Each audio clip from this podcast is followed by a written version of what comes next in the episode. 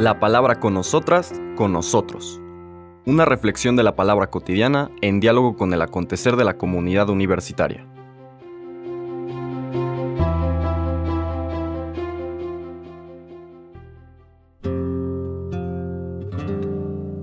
Hola, buenos días. Bienvenidas, bienvenidos a la palabra con nosotras, con nosotros. Hoy martes 16 de enero de la segunda semana del tiempo ordinario eh, leeremos los siguientes versículos del capítulo 2, recordando que ante el reproche que le hacen las autoridades o los seguidores, como dice aquí, de los fariseos y de Juan el Bautista, que ponen a Jesús más o menos al mismo nivel porque lo que están criticando es que los discípulos de Jesús no hagan lo que hacen los discípulos de los fariseos y los discípulos de Juan el Bautista. Recordemos que el Señor no se presenta como maestro de esos discípulos, sino se presenta como el novio es decir, aquel que es capaz de transmitir esta alegría profunda a sus amigos, a las personas que lo acompañan en su banquete de boda. Mientras el novio está con sus amigos, no habla de discípulos, no van a estar siguiendo estas prácticas eh, religiosas que, como dice un poquito más adelante, ya dieron de sí y no sirven como buen vehículo para liberar el amor y llevar a las personas a la experiencia plena de la vida en el reino. Hoy vamos a ver una siguiente controversia en los versículos 23 al 28 de este capítulo 2 de Marcos. Un sábado Jesús iba caminando entre los sembrados y sus discípulos comenzaron a arrancar espigas al pasar. Entonces los fariseos le preguntaron, ¿por qué hacen tus discípulos algo que no está permitido hacer en sábado? Él les respondió, ¿No han leído acaso lo que hizo David una vez que tuvo necesidad y padecían hambre él y sus compañeros? Entró en la casa de Dios en tiempos del sumo sacerdote Abiatar, comió de los panes sagrados que sólo podían comer los sacerdotes y les dio también a sus compañeros. Luego añadió Jesús, el sábado se hizo para el hombre y no el hombre para el sábado. Y el Hijo del Hombre también es dueño del sábado palabra del Señor. Como les comentaba, estos primeros dos, tres capítulos de Marcos tienen esta estructura. Se presenta Jesús, empieza a crecer su fama a través de acciones que no son controversiales. Recordemos que sus primeros manifestaciones de, autoridad, ¿no? de que el Espíritu habita en él, de manera que libera a un endemoniado, cura a la suegra de Pedro y hace además muchísimas curaciones en Cafarnaún, aparece, se dan o se realizan en un sábado. Estaban reunidos en la sinagoga de Cafarnaún y ahí nadie dice nada. Conforme va creciendo esta como sospecha, molestia, en particular en aquellos que se sienten garantes o defensores de la interpretación correcta de la ley, quienes están acostumbrados a tener la razón a la hora de, hablar o exponer algunos de estos puntos a las personas que se acercan a ellos para preguntarles dudas de la fe, cuando ven que Jesús va rompiendo algunos de estos esquemas, diciéndole a la gente que Dios le puede perdonar sus pecados simple y sencillamente si se acercan a Dios, cuando se acerca el Señor y toca a los leprosos que estaba prohibido hacerlo, etcétera, etcétera, hasta llegar ayer. Recordemos que la pregunta que le hacen es similar. ¿Por qué tus discípulos hacen algo que no hacen los otros discípulos. Ayer eran fariseos y eh, discípulos de Juan el Bautista y ahora se habla de fariseos.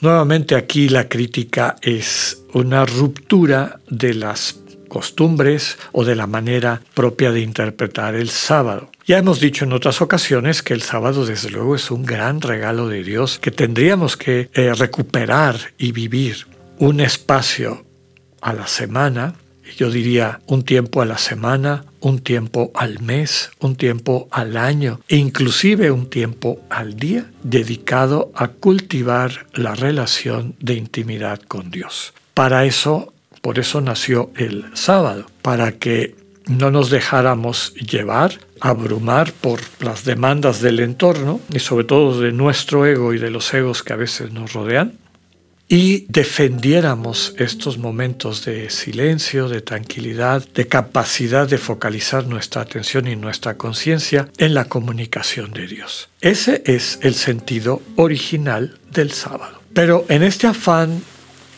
podemos llamar perfeccionista, que en el fondo tiene un intento de control o una pretensión de controlar, pues empezaron a regularse hasta los más pequeños situaciones para ver que no rompieran con la manera como entendían esta ley del sábado. Y eso les llevaba, por ejemplo, a criticar a personas que por hambre, no por ganar dinero o por este, meramente distraerse, sino tienen hambre, cosechan, es decir, trabajan arrancando espigas, eh, quitándoles la cáscara y comiéndose, masticando los granos de trigo para quitarse el hambre, se les critica, ¿no?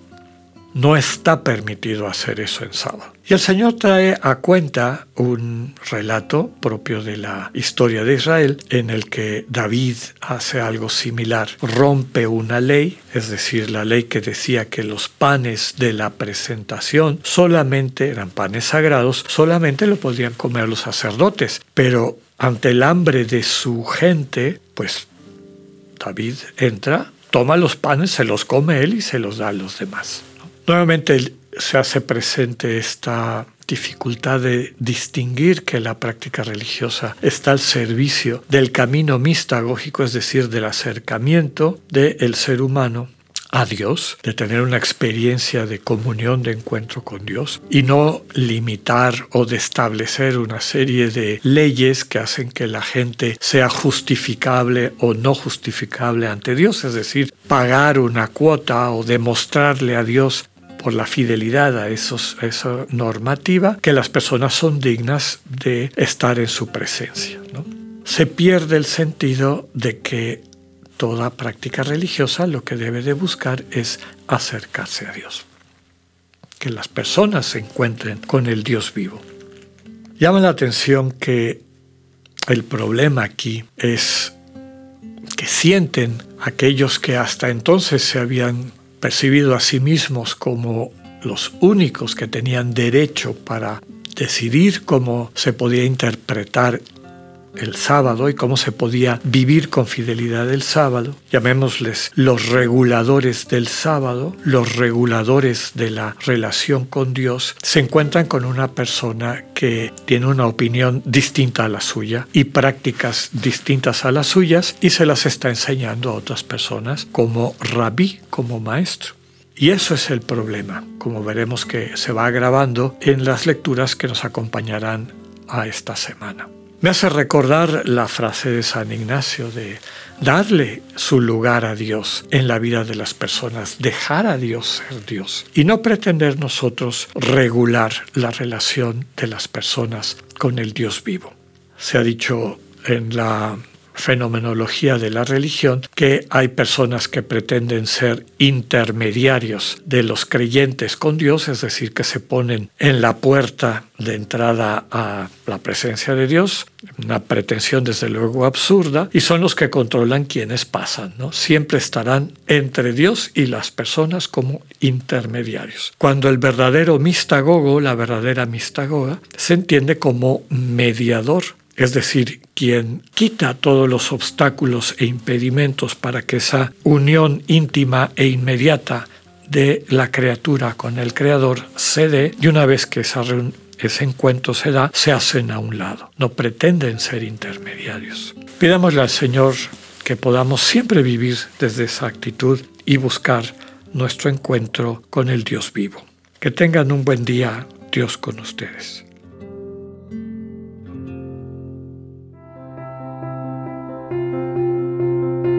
Acabamos de escuchar el mensaje del Padre Alexander Satirka. Escúchalo de lunes a viernes a las 8.45 de la mañana por radioiberoleón.com, a través de nuestra app gratuita para iOS y Android o por Spotify. Esta es una producción de Radio Ibero León en colaboración con el ITESO, Universidad Jesuita de Guadalajara.